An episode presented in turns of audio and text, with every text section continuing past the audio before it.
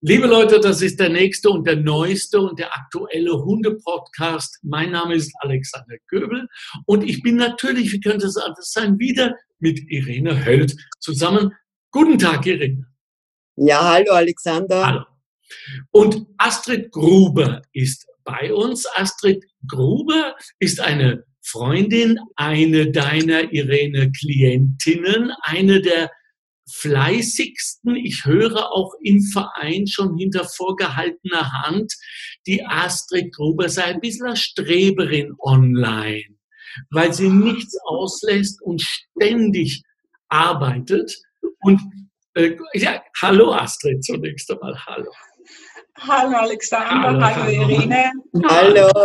So, und ich glaube, das passt zu der Zeit, in der wir uns gerade befinden, irgendwie diese scheiß Corona-Krise, dass, dass wir mal feststellen, grundsätzlich, dass online zur Hundeerziehung auch geht. Ich weiß nicht in welchem Maße, aber ich glaube, Astrid, du hast sehr gute bis hervorragende Fortschritte gemacht, oder? Ja, auf jeden Fall. Also man macht ähm, kann auch online was machen. Also ähm, die Irene leitet einen da sehr gut an und da ähm, man muss halt natürlich mit aufnehmen und der Irene dann schicken und zeigen. Ach so. Und sie kann dann sehr gut darauf hinweisen, ähm, auch auf diese Kleinigkeiten, auf die man selber nicht achtet, aber genau wo da dann der Fehler ist, ähm, cool. dass man es ausmerzt. Ja. Irene, dass du live dabei bist bei so einer Übung, ist das auch eine Option oder wäre das too much? Nein, wir machen Home Dogging. Äh, okay, ich kann mich immer noch nicht an diesen Titel gewöhnen. Ich denke immer, ich bin im Porno. Aber ja, gut, gut. Ja, im Homeoffice und es gibt ein Home Dogging, es gibt äh, Homeschooling.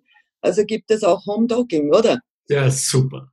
Na, wir, wir, wir, ich nehme ein Video auf und da hilft mir die Astrid mit ihren Gordon sehr.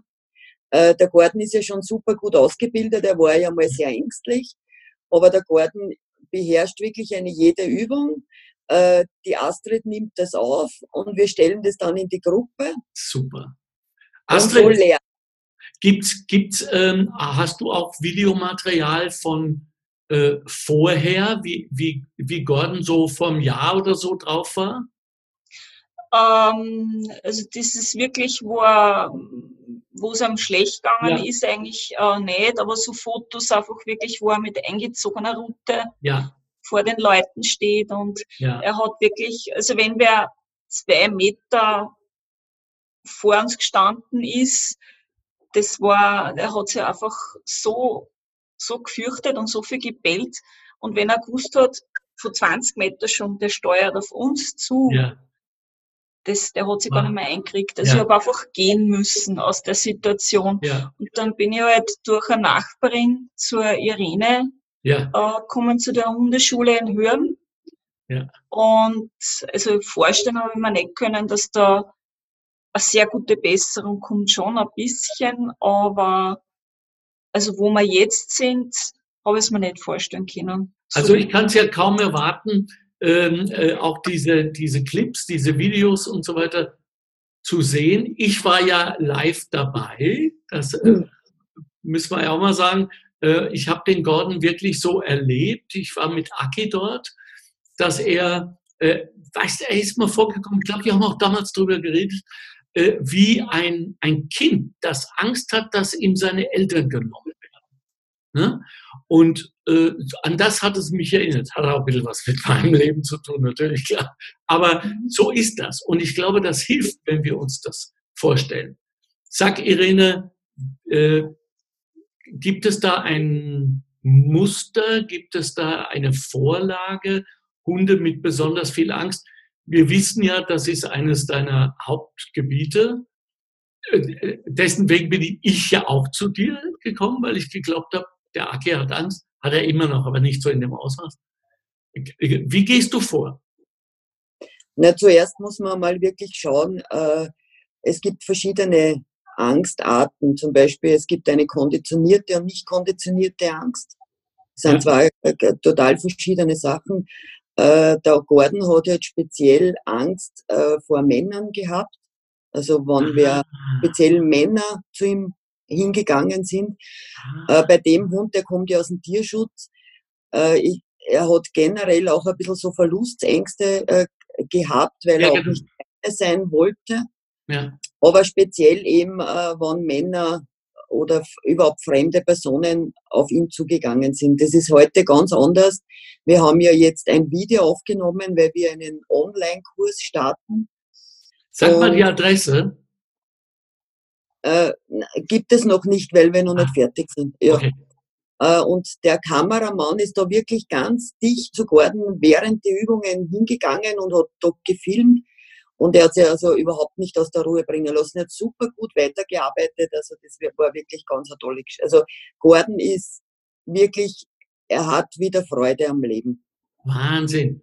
Astrid, wenn ich ja. das so höre, ist mir natürlich vollkommen klar, das hat vor allem mal mit deiner Konsequenz zu tun. Und mich würde jetzt als alter Emotionsjunkie total interessieren, wo, wo, woher das kam. Also woher hast du diese Kraft und diese Konsequenz genommen, so viel zu arbeiten mit dem Hund? War es die Liebe allein? Ja, schon natürlich die Liebe zum Hund. Also für mich ist der Hund ein Familienmitglied. Hm. Und wie ich den Hund genommen habe, hat ja Kassen, ähm, dass er keine Angst hat, dass er verträglich ja. ist mit mit Katzen, mit älteren ja. Menschen und mit Kindern.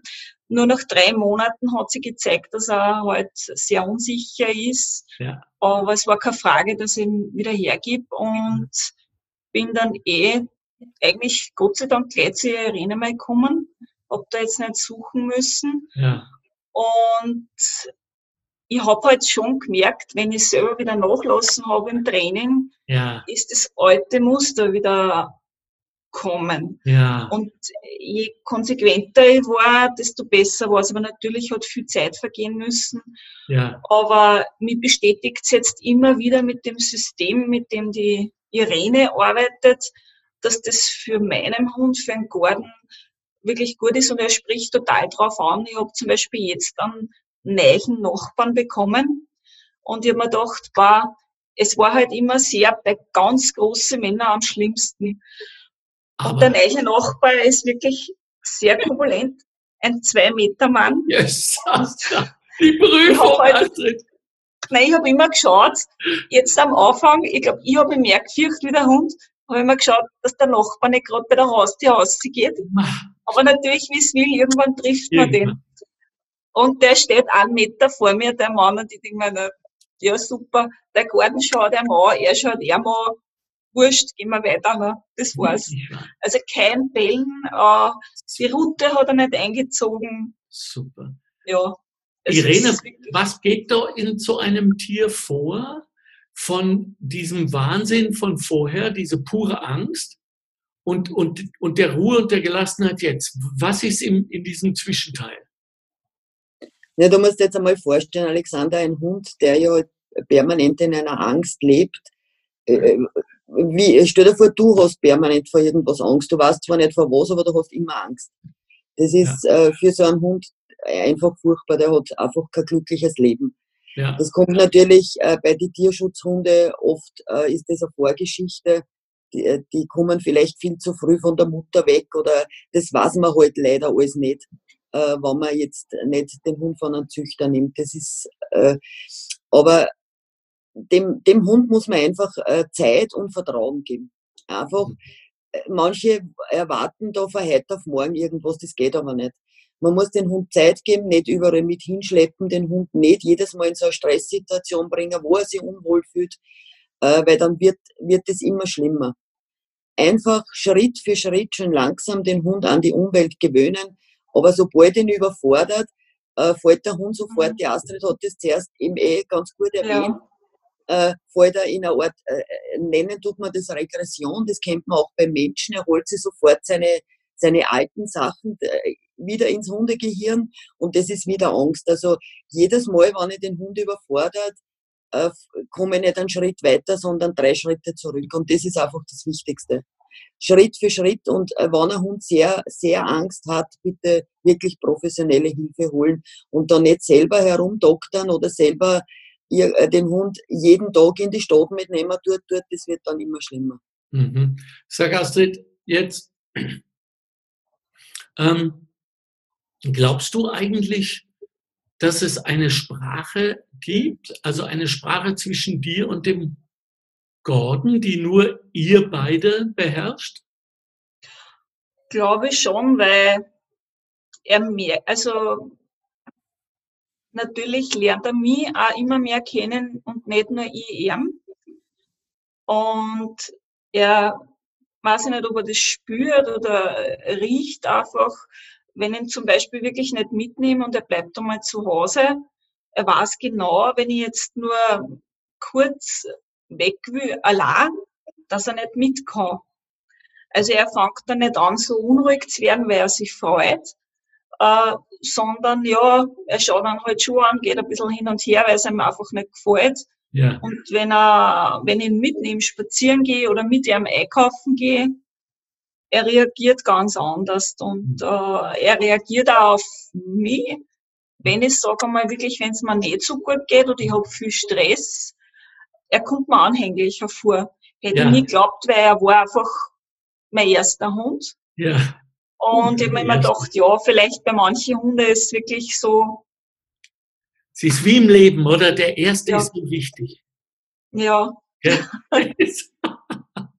Ich rede, was ist dir da jetzt gerade eingeschossen? Ja, das ist wie bei den Männern, oder? Ja. Äh, der, der, erste, der erste Freund bleibt ja in Erinnerung Doch, und der letzte oder? auch, oder? ja, zwangsläufig, oder? Den ersten nimmt man, wie er ist. Ja, genau. Also, genau Dann macht man es besser. Ja, Na, Scherz. Ehrlich. Du, aber Astrid, jetzt sag mir doch zum Beispiel, ähm, und das hat ja die Irene auch gerade vorher gesagt, dass wir uns Zeit nehmen sollen und geduldig sein sollen. Ja. Wenn ich, wenn ich dir, Irene, so zuhöre immer, wir machen das ja jetzt schon seit äh, ziemlich lang eigentlich, gell? schon fast ein Jahr. Ja, ich glaube, bald ja. Gell, bald. Dann, dann, ähm, dann kommt mir der Begriff, Astrid, Entschleunigung. Ja? Mhm. Und ich bemerke das auch zwischen mir und Aki öfter, dass ich sage, der Hund entschleunigt mich, der zwingt mich manchmal innezuhalten und mit ihm zu knuddeln oder zu, zu reden oder sowas. Hast, hast du den Eindruck, dass so ein Hund, ich frage nämlich, weil wir das ja rausschicken an andere, dir hilft, auch diese Alltagsstressgeschichten, vor allem beruflich, besser zu bewältigen? Um, ähm, auf jeden Fall. Aha. Also es, es, es ist, er, er sieht und, und riecht natürlich Sachen, die ich gar nicht wahrnehme. Ja. ja. Und das entschleunigt irrsinnig. Also ich bin vor ein paar Tagen rausgegangen mit ihm und ähm, man merkt ja, wenn ein Hund was an anzeigen will, weil er äh, ein. Foto hebt, ja. Und dann weiß ich genau, er sieht wieder mal was, was ich nicht sehe. Und man sieht dann so lieb an, an Igel irgendwo ja. rumlaufen, was man gar nicht wahrgenommen hat. Und natürlich auch durch sein vieles Schnüffeln, man macht die Dinge dann langsamer. das ja. ist wirklich angenehm, weil ich habe mich früher auch viel gestresst. Also, wo es vielleicht gar nicht notwendig war, aber weil man gedacht habe, dann habe ich da die zwei Minuten mehr Zeit. Ja. Wo es ja gar nicht drauf ankommt, aber es entschleunigt dann äh, auf eine angenehme Art.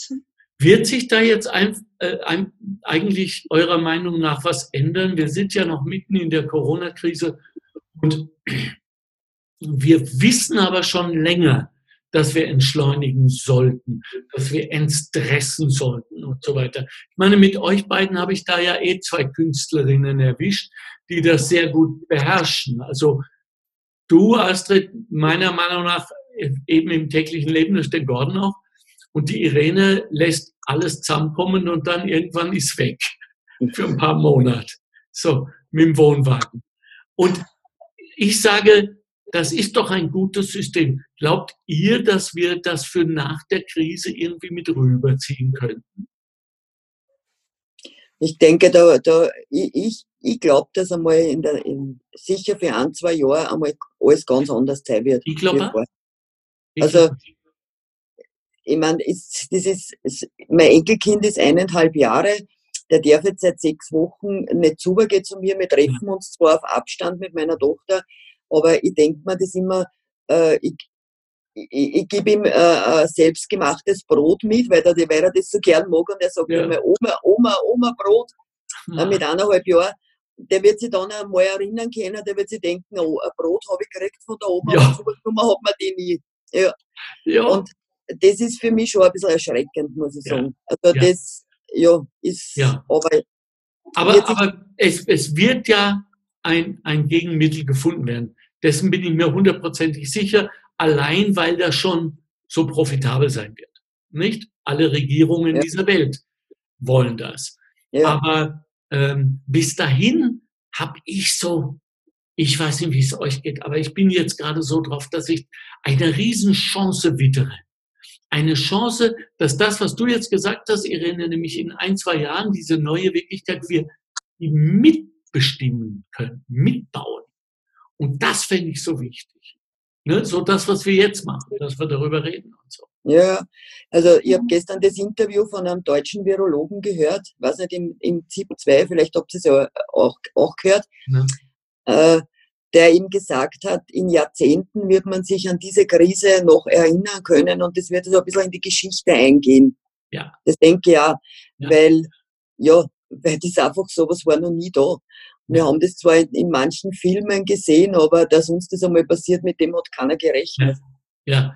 ja. Wie, was sagst du, äh, Astrid? Du hast ja auch sehr viel, du, du bist ja im, in, in der Bank, im Bankengeschäft ja. mit Menschen zu tun.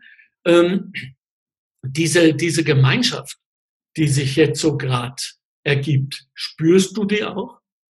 Auf jeden Fall. Also es ist ein anderes äh, Umgehen miteinander man schätzt den Kontakt, egal wie, also ob das jetzt äh, per Mail ist oder Videotelefonie ja. und dass man wirklich mal spürt da beim Fragen, dass da wirklich wie es geht oder was man macht, dass da wirklich ein echtes Interesse da ist und das tut ja. aber auch gut, muss ich sagen, weil ich wohne zum Beispiel, also ich wohne zum Beispiel alleine ja. und ja, es ist echt angenehm und es tut gut. Und ja. ich glaube schon, dass das einfach äh, in Zukunft dann ein neuer Alltag wird. Genau. Vielleicht kehren wir natürlich, vielleicht, wir kehren sicher in, in vielen Dingen, glaube ich, wieder zum Stress zurück. Ja. Aber ich glaube, es wird viel aber auch hängen bleiben. Ja, ich glaube auch.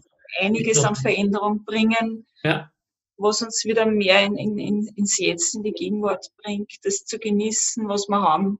Ja, genau ja. darum geht's. Das ist nämlich auch das, diesen Eindruck habe ich auch, dass wir im Moment uns zurückerinnern an Werte, die wir für selbstverständlich gehalten haben, dass sie es eben nicht sind, dass wir ja. dafür zu tun haben. Und, und diese Gemeinschaft. Wir sind aber in der Gemeinschaft von Hürmen. Wir sind sozusagen die Hürmingers und, und, und liegen dir zu Füßen, Irene, du unsere Gura aller, aller bewussten Hunde, Hundebesitzer. Ich fand das jetzt toll. Ich will das unbedingt wiederholen, weil diese Mischung zwischen Hund und Hundeführer und Leben und Beruf und Krise und danach, das gefällt mir. Und ich, ich glaube, das würde ich mir auch anschauen. Äh, Podcast. Also insofern Schlussworte. Irene, äh, gib uns wieder deine wichtigsten Botschaften mit für alle Hundebesitzer und alle, die Hundebesitzer und Besitzerinnen kennen. Na, in der jetzigen Zeit mit Corona äh, ist es ja gut, einen Hund zu haben. Da haben wir ja den Grund, immer hinauszugehen. Nur der Hund wird sich irgendwann einmal denken, fünfmal Gassi gehe schon wieder, um Gottes Willen. Ja. Hoffentlich geht die bald wieder in die Arbeit. Ja.